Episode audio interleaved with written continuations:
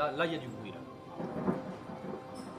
Allô There is no such thing as silence. Le silence n'existe pas. Allô. Something is always happening that makes a Il sound. se passe toujours quelque chose qui produit un son. Bienvenue dans ce premier récréation sonore consacré à la nature. Muriel KS au micro ce dimanche de mai. Récréation sonore.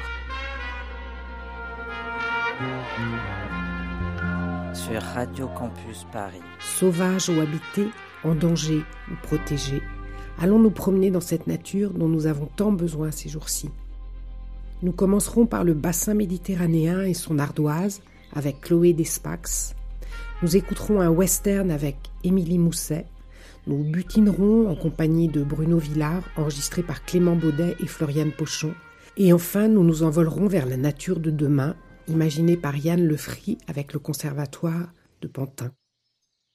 Commençons par Ardésia de Chloé Despax, que j'ai eu la chance de pouvoir interviewer récemment.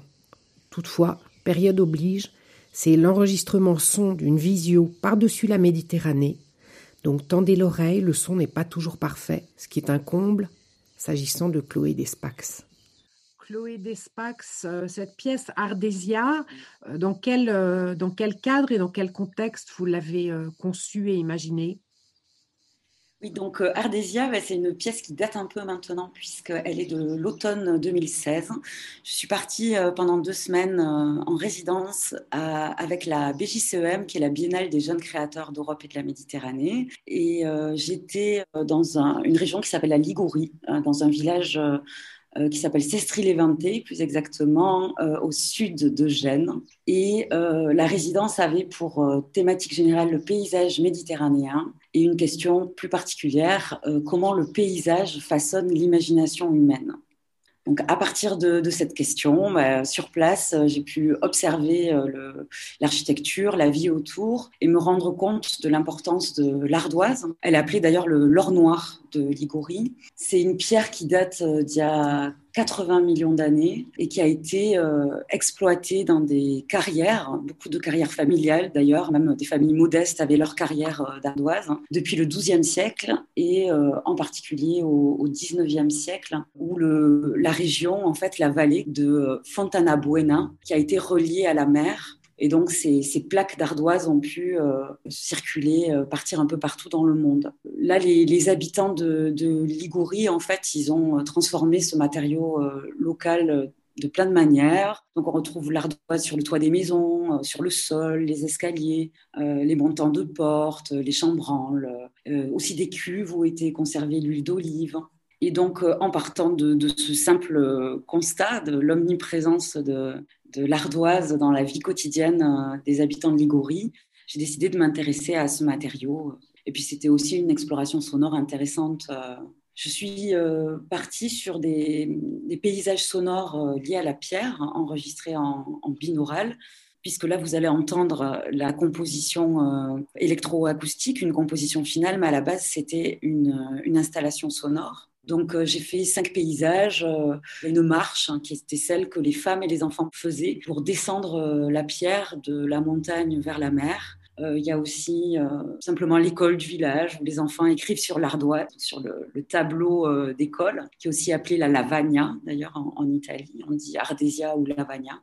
On entend aussi les vieux pêcheurs de Sestri-Levante qui jouent à un jeu qui s'appelle le bocciette, une sorte de pétanque, mais sur, euh, sur un billard, sachant que les, les, billards en fait sont constitués d'ardoise aussi, les bons billards. En dessous de, du tapis vert, il y a de l'ardoise, euh, et l'ardoise de Ligurie était de très bonne qualité, était notamment euh, exportée pour faire des billards un peu partout dans le monde. Alors, ces prises de son, tu, tu, les as faites donc dans le, le, contexte et dans les paysages avec la présence des, des habitants? Donc en effet, j'ai rencontré des habitants qui m'ont amené en fait. Euh, j'ai rencontré la céramiste aussi du village, euh, Daniela, qui m'a euh, offert un bout d'ardoise, une ardoise qui venait de, la plage de Sestri-Levante. Ensuite, via deux morceaux de pierre que, que j'ai gardés avec moi, donc une ardoise venue de l'Agne et une autre de la mer. je suis allée vers d'autres habitants du bassin méditerranéen. Il y a, il y a beaucoup de langues différentes que vous allez entendre. Il y a du slovène, du turc, de l'arabe, de l'italien bien sûr, de l'espagnol et même si vous ne parlez pas toutes les voix, vous n'allez pas forcément tout comprendre. il y, a, plein de langues différentes, mais vous pouvez les porter. La musicalité. On t'entend mal, Chloé, mais on a bien compris. Il y a des langues différentes et on ne comprend pas tout, mais on peut se laisser porter par la musicalité de chacune des langues. Écoutons donc Ardésia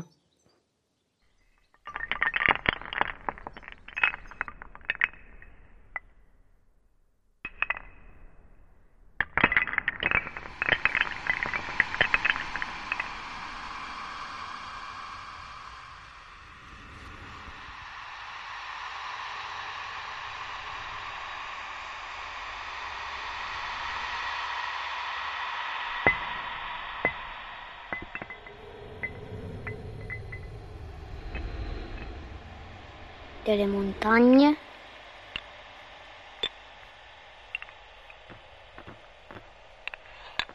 Una casa.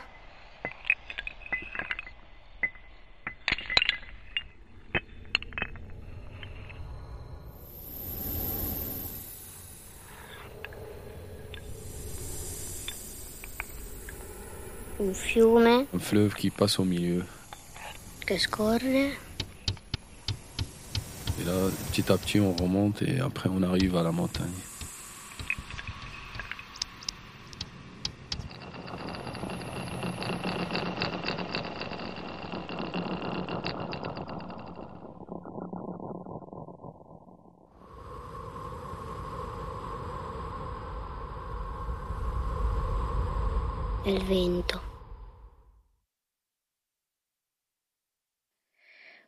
paesaggio con tante case e ما عم شوف كل ال كل المنطقة دي molta natura بس ظهر الجبل لأنه ظهر الجبل مثل دراج e con solo buoni non nessun cattivo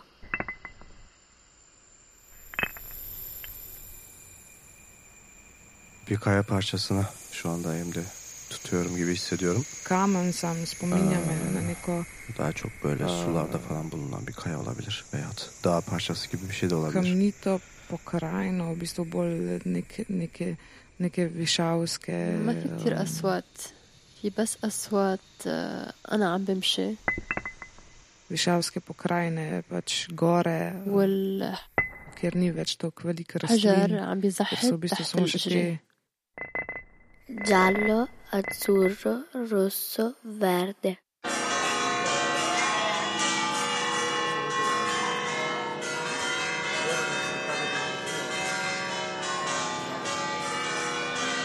le onde, delle onde leggere di un mare calmo. Più che altro il rumore del mare quando è in riva. Dei voci non, non ascolto nessuna conversazione in particolare, veramente un vocio generale, eh, non molto forte, quindi non violento, magari un jukebox e dei bambini che giocano a riva, quindi delle risate, eh, l'acqua che schizza.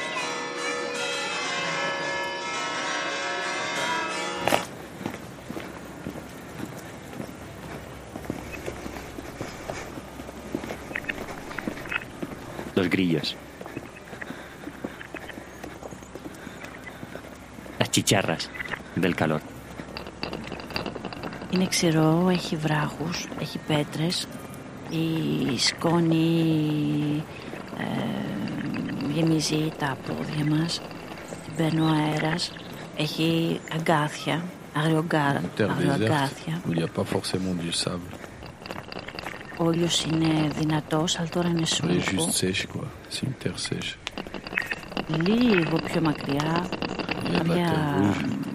χιλιόμετρα Et είναι euh, η la terre θάλασσα. euh, aussi euh, tellement sèche qu'elle est devenue jaune.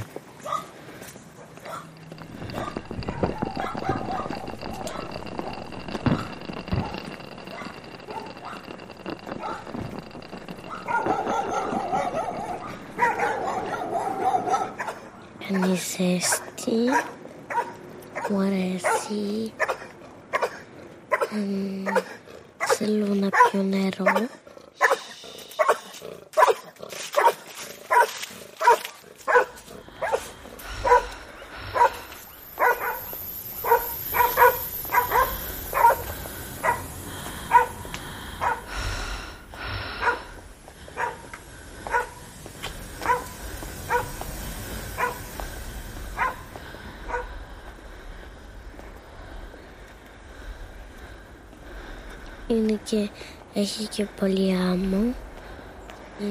C'est le vent qui parle, c'est tout. Polymalacon.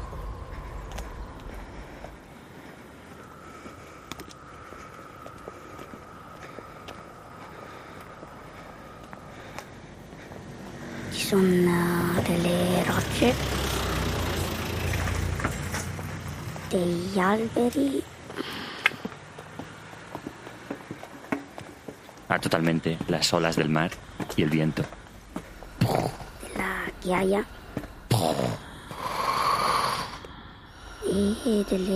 piedra un poco. A puntito un poquitino. ¡Oh! ¡Oh! Είδα. Και πε το πούντο, πώ θα το. Και τι ο Μασακάρη. Τι.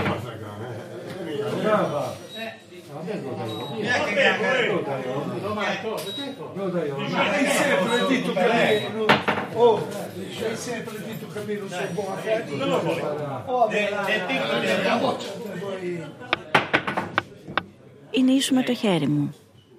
eh, in otto tigli. Segna Vittorio, segna, altri quattro. E ne avrà. Sette. Niente, niente, quattro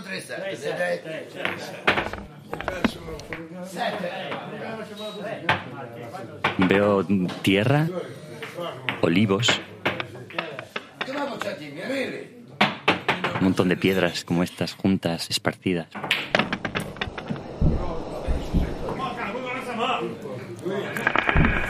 Világos, rászol. Ez ő alfájú. Vai scappa! Tutto fa poco, ti dai... Oh, perché Ah, lui, lui, oh, siamo chiusi.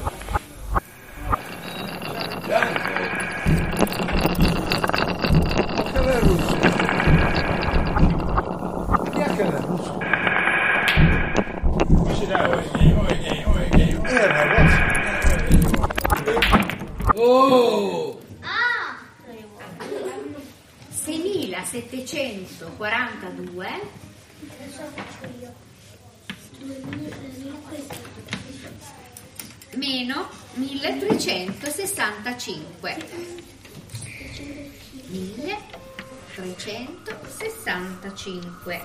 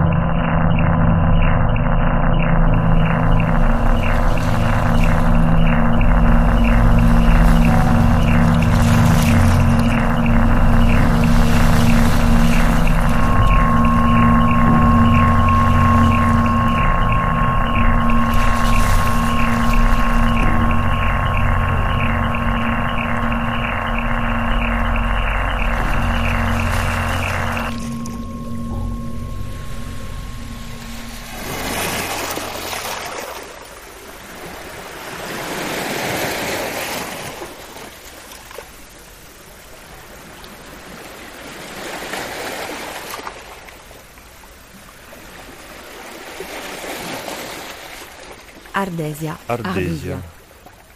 قطعة صوتية من إخراج Una Chloé creazione Dispax sonora realizzata da Chloe Despax dans le cadre d'une résidence all'interno della residenza Fonurgianova Fonurgianova 2017. 2017 في سنة 2017 au groupe de recherche musicale de l'INA لمجموعة البحوث الموسيقية إينا al GRM dell'INA a Parigi. Mix. Masjid Saouti. Benoît Bory et Philippe Dao.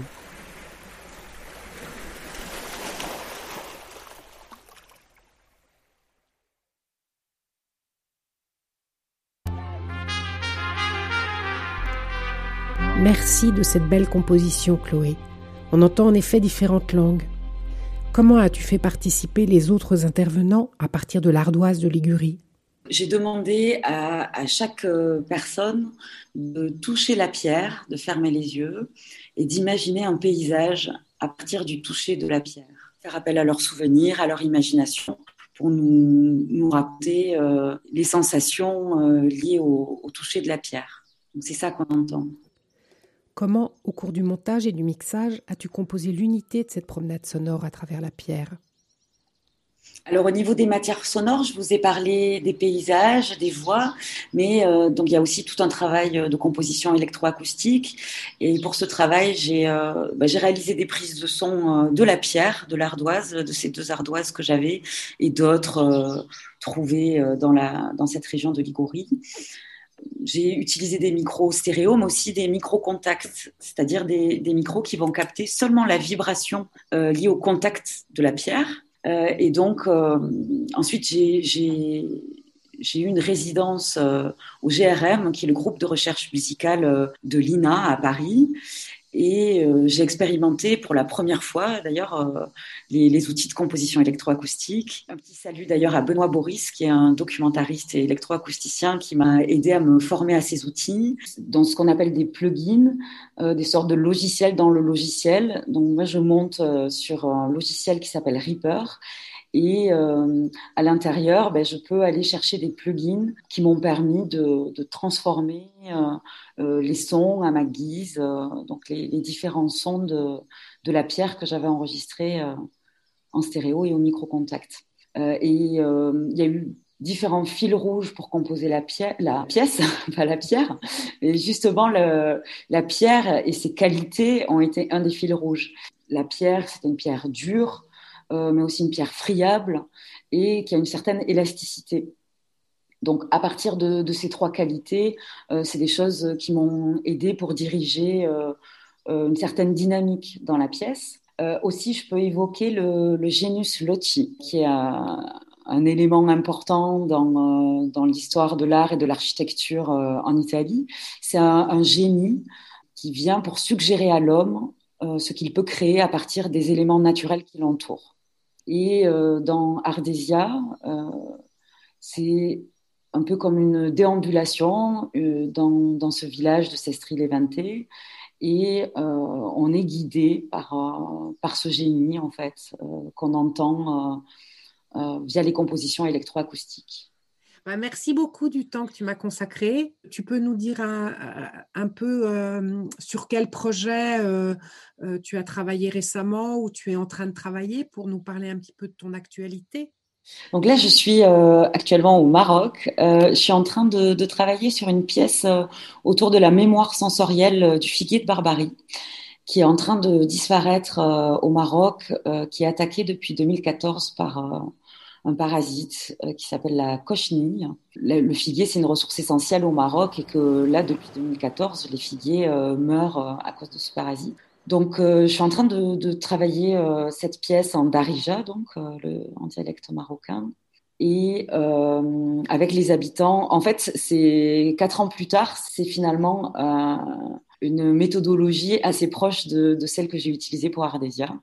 Et puis, on, va retravailler ensemble avec euh, Félix Blum et on repart, euh, on espère, avec Félix en novembre pour euh, réaliser un album à base de field recording, de récits, de poésie et de musique traditionnelle afro-équatorienne dans la région d'Esmeraldas, au bord du Pacifique Sud, en Équateur. Eh ben, écoute, on sera très heureux de pouvoir peut-être écouter cette, euh, cette composition euh, en 2022 sur, euh, sur Récréation sonore. Récréation sonore sur Radio Campus Paris. Émilie Mousset est une preneuse de son, créatrice sonore et compositrice électroacoustique. Son travail de composition s'associe à des dispositifs de diffusion sonore qui privilégient l'écoute dans des contextes particuliers. Parcours dans des paysages, concerts de pièces acousmatiques, installations dans l'espace public. Elle nous invite ici à un western en forêt, partir de prises de son de végétaux, en travailler la matière comme s'ils étaient pierres, percussions et grains feuillus, et finir par rêver les images d'un western en forêt.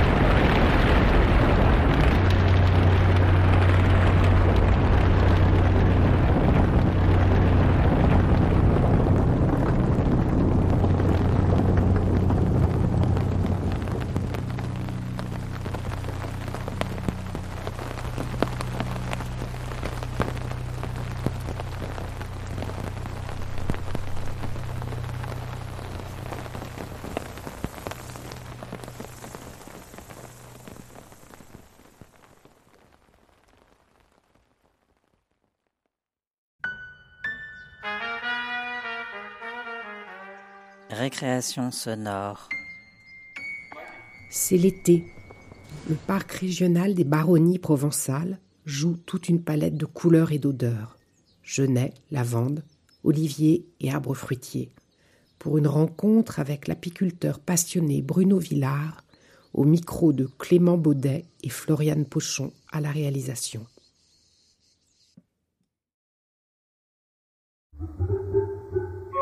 À partir de cet été, on lève le pied. Les abeilles sont extrêmement nécessaires, bien sûr, pour la pollinisation euh, des plantes. Quelque chose euh, de singulier, c'est que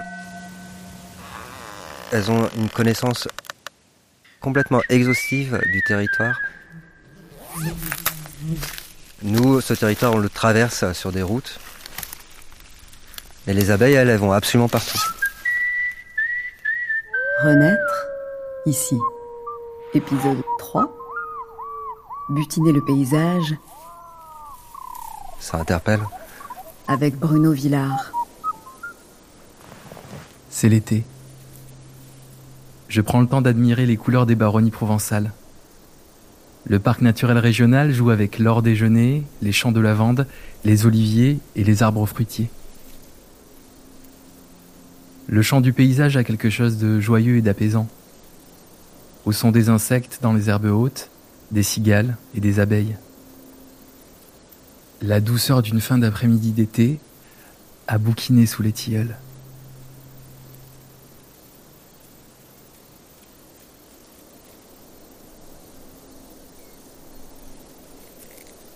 Le nez au milieu des fleurs, au gré de mes balades, j'ai rencontré Bruno.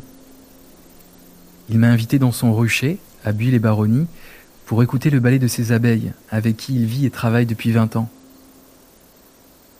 Elle nous raconte le paysage autrement.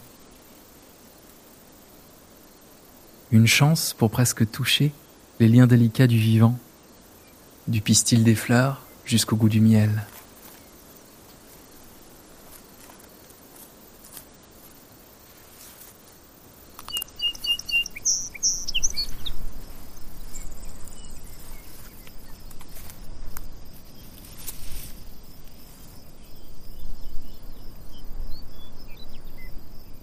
Quand on arrive dans les baronnies pour la première fois, on est séduit par cette région qui est très très belle.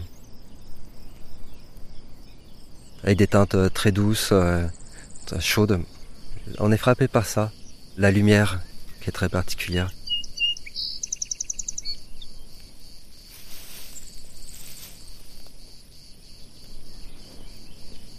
L'arbre qui est derrière toi, c'est le tilleul. C'est l'arbre emblématique euh, de la région des Baronnies, Clément. Autour, plus loin aussi, on voit des vergers, un verger d'abricotiers. Il y a des cerisiers, des oliviers, et puis il y a des plantes euh, aromatiques euh, et médicinales.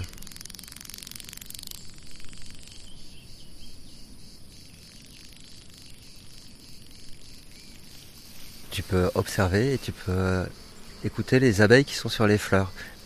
Ce son apaisant, euh, on entend ce bruissement des ailes, euh, ce, bruit des abeilles.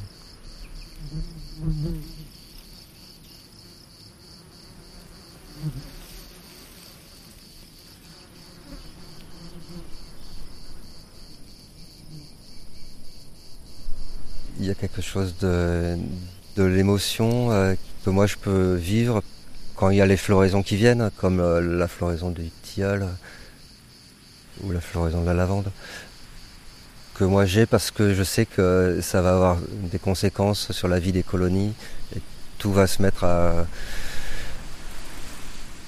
Tout est en chaîne.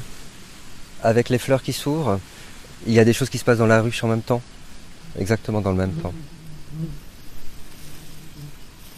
Il ne faut pas les arracher, c'est du vivant. Et les fleurs sont importantes.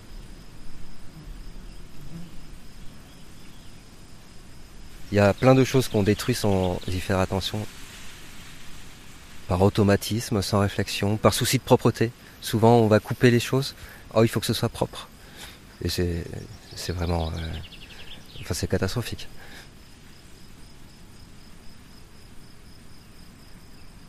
On est dans un contexte où on a détruit énormément de ressources. Les paysages agricoles ont considérablement changé en quelques dizaines d'années. Donc les ressources se sont amenuisées pour les abeilles.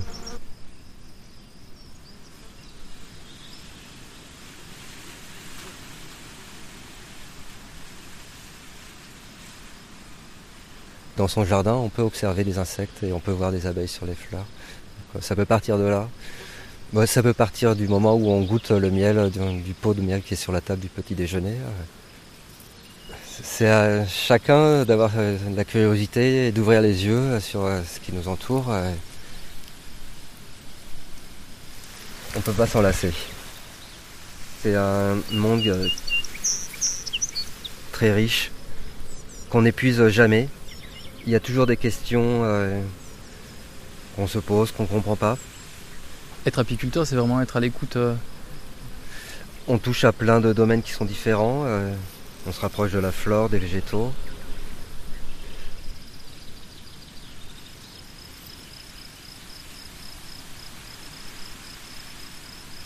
Chez les abeilles, il y a quelque chose de singulier, c'est qu'elles ont une connaissance complètement exhaustive du territoire dans un rayon de 3 km autour de la ruche.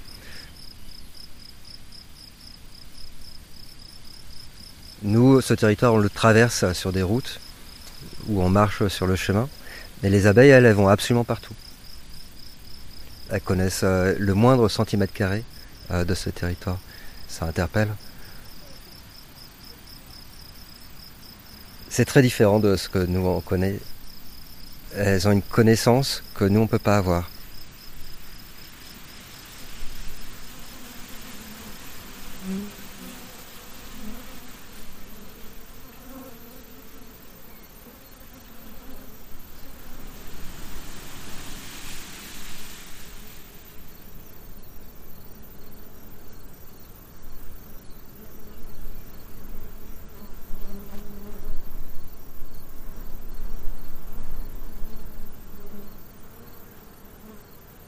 Ici, c'est un rucher qui est sédentaire. Et nous sommes venus observer euh, comment ça se passe pour la colonie. On va s'assurer que tout va bien.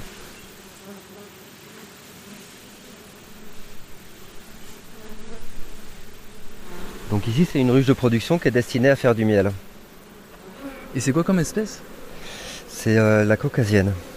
C'est une abeille qui est rustique. Elle est rustique, elle n'est pas fragile.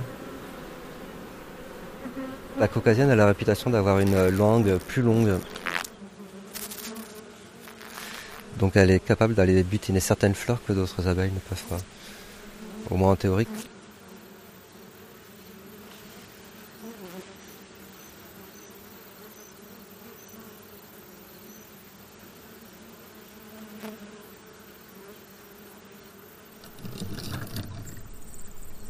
Là, les abeilles euh, travaillent euh, sur euh, toutes les fleurs qui ont précédé. Le thym, la badasse, euh, le tilleul là maintenant, les ronces et d'autres fleurs également. Ensuite, il y a l'amielé de lavande, donc. Il y a quelques parcelles autour et puis il y a des lavandes sauvages. J'en ai vu pas mal euh, sur la route. Ouais. Il y a d'autres endroits où euh, on est au milieu de- des lavandes. Il y en a euh, des hectares et des hectares. Ici, c'est pas le cas. Il y a des petites parcelles, mais ça suffit pour euh, avoir une, une bonne mielée.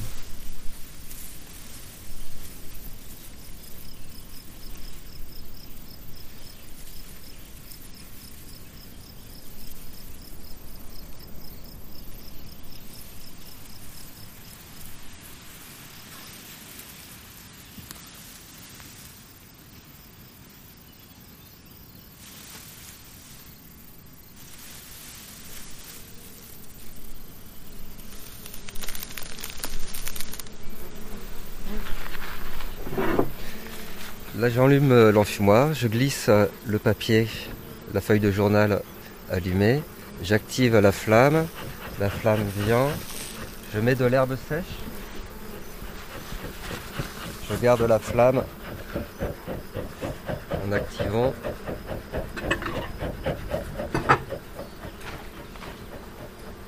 Et je mets les granulés verts qui sont ici.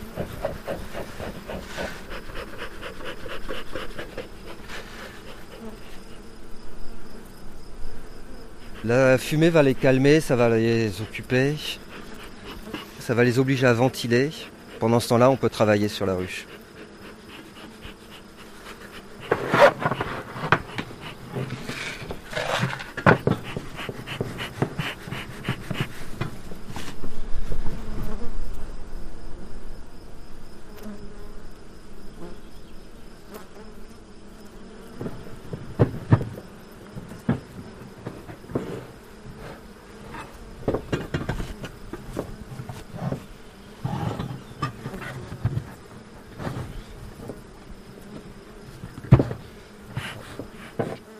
Maintenant, on peut aller visiter les ruches.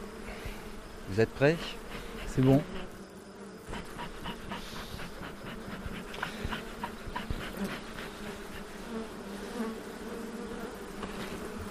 Je décolle.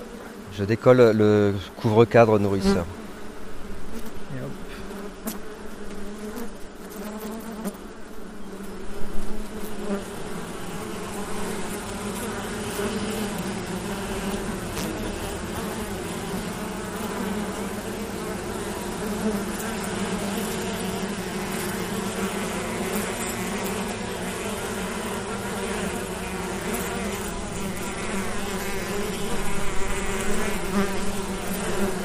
hop. Là, on voit toutes les petites abeilles. La ruche se compose euh, de deux parties. En dessous, le corps de la ruche. La colonie passe euh, sa vie dans le corps de la ruche et l'hiver. Au printemps, quand la colonie s'est développée, elle manque de place dans le corps et on rajoute un élément qui s'appelle la hausse. On agrandit la ruche.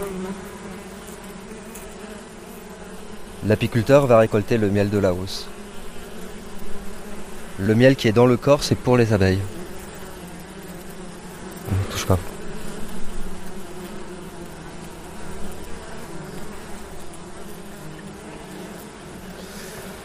Voilà, des ouvrières sur les têtes de cadre. Ici, un mâle, il est un peu plus trapu. Le mâle, on peut le prendre dans les mains. Lui, il ne pique pas. Ce sont les ouvrières qui piquent.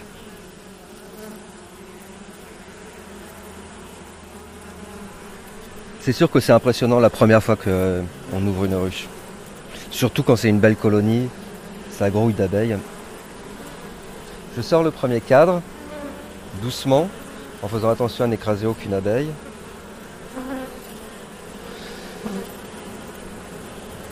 Ici, une naissance. On voit la petite abeille qui sort là, qui elle- sort elle- du rayon. Elle est en train de sortir euh, de son alvéole.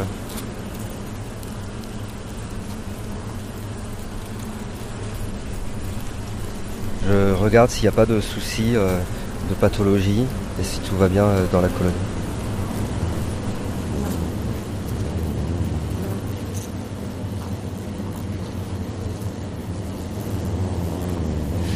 Les pesticides euh, créent euh, des dégâts considérables à l'environnement.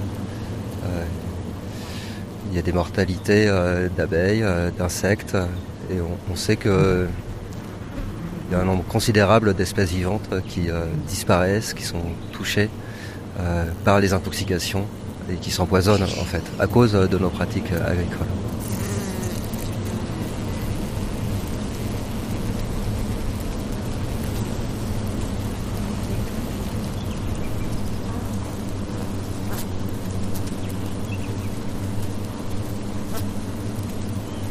Et ça va, il n'y a pas de souci.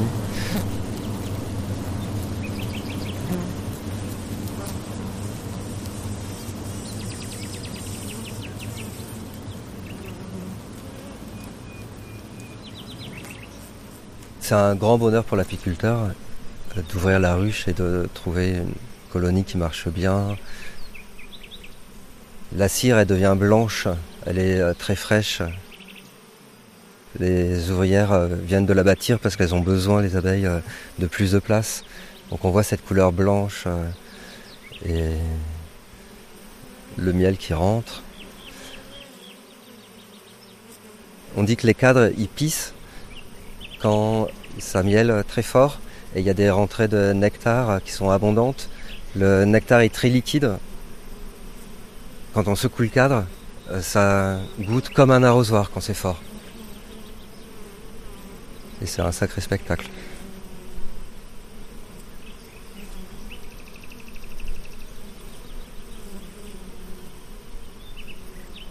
Un beau miel de lavande, il va être euh, très clair, euh, une couleur euh, jaune, avec une odeur particulière et quand on le goûte, il y a une intensité. C'est un miel qu'on reconnaît assez facilement. Et également, bien sûr, euh, les abeilles, euh, elles vont aussi sur d'autres fleurs. Le miel, il est jamais pur à 100%. Mais on essaye de s'approcher de la plus grande pureté.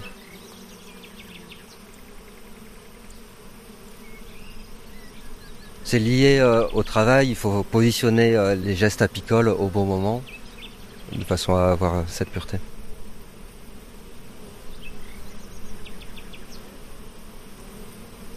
Faut être très observateur. Il faut pas donner de choc, il faut être doux. Les apiculteurs, ils travaillent beaucoup sur la douceur. Moi, j'ai des abeilles qui sont assez douces quand même. Le son est pas le même quand elles sont agressives. Celle-là, par exemple, qui tourne autour de toi, elle est douce. Aucun souci. Et pourquoi elle est autour de moi alors? Bah, tu l'intrigues.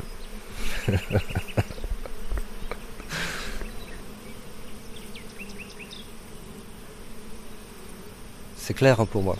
C'est à cause de ce rapport à la ruche, on est obligé euh, d'être posé, calme, de faire attention à son geste.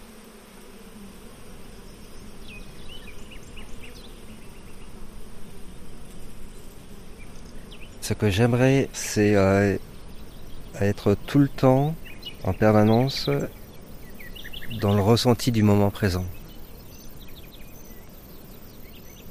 Être dans le présent. Parce que bien souvent on vit, mais on pense au passé ou on pense au futur, et puis on, oublie qu'on est vivant.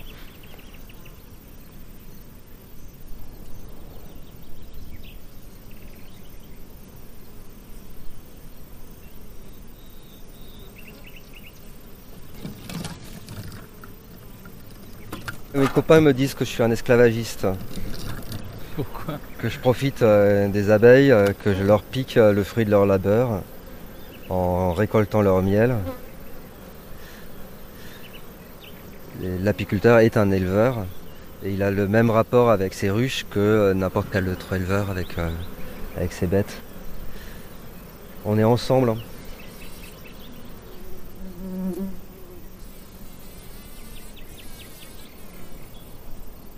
Je sais pas euh, quel mot utiliser pour décrire euh, le ressenti. euh. C'est difficile d'utiliser des mots pour décrire ça.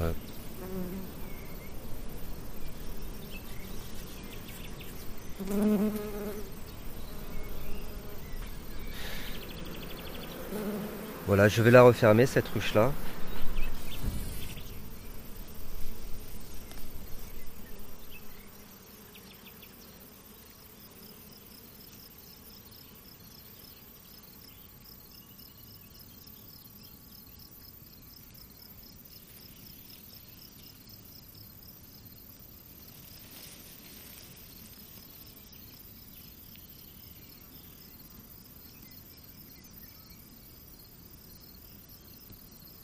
Euh, elles nous disent quelque chose. Ça, c'est évident. Peut-être euh, ça amène à ouvrir les yeux sur euh, la beauté du monde euh, qui nous entoure et que l'homme abîme si sauvagement.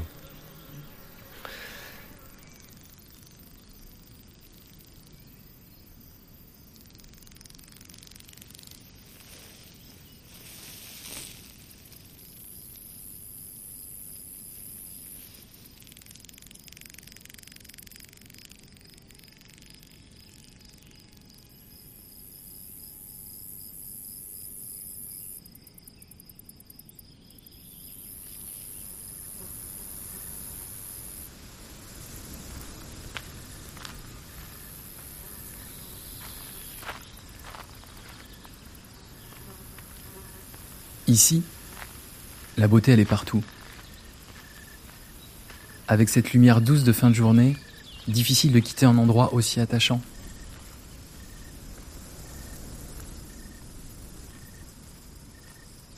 Je me suis rafraîchi dans les gorges du Brieux avant de flâner du côté de Vinsobre et de Ventérol, ce drôle de village en point d'interrogation.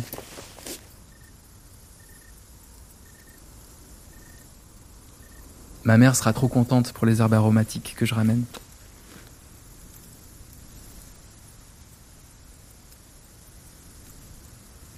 Depuis, je repense souvent à Bruno et ses abeilles, à la beauté de leur relation, à sa voix posée et sa présence si juste. Au petit-déj, quand j'ouvre le pot de miel, c'est tout le bruissement du paysage et les odeurs des baronnies qui se réveillent.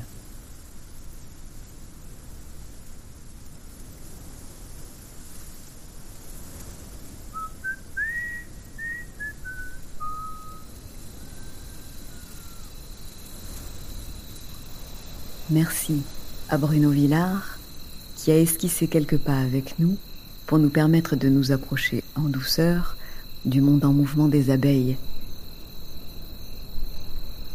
Vous pouvez inventer votre propre chemin ici, de fleur en fleur, au milieu des milliers de couleurs des baronnies. Au fil de vos envies, dans les airs ou à travers champs, et toujours dans le vivant.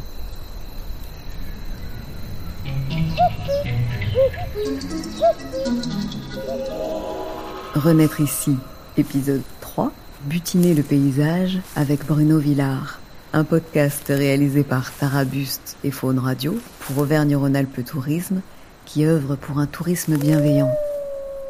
Retrouvez tous les épisodes sur les plateformes d'écoute et si l'expérience vous a plu, n'hésitez pas à la partager autour de vous.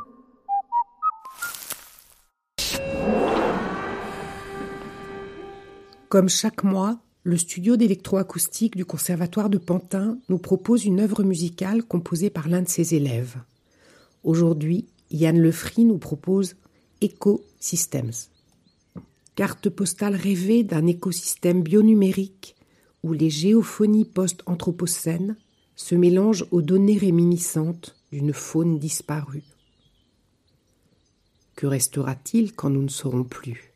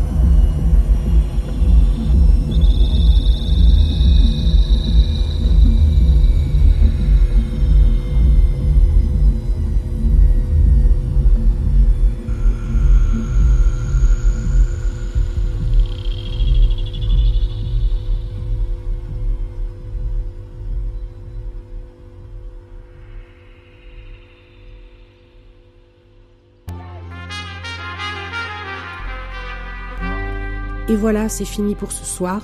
Vous pouvez réécouter cette émission sur notre site radiocampusparis.org et sur les plateformes de podcast Spotify, Apple et Google Podcast. Dimanche prochain, François Bordonneau vous proposera une émission toujours 100% nature avec du théâtre, des chants CHANTS magnétiques et de la luxure sauvage. Restez à l'écoute.